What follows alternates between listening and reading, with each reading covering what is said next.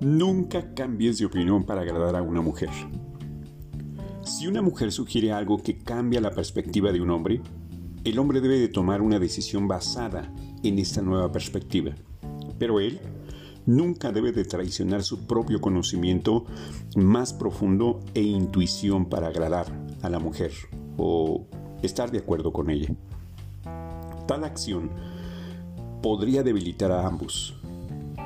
Llegarían a sentir resentimiento mutuo y la falta de acumulada autenticidad será una carga tanto para su amor como para su capacidad de actuar libremente.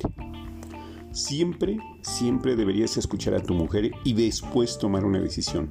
Si eliges seguir la sugerencia de tu mujer, aun cuando en lo profundo de tu corazón sientes que hay una, pues una opción más sabia, lo que en realidad estás diciendo es, no confío en mi propia sabiduría. Al decirte esto, te estás debilitando.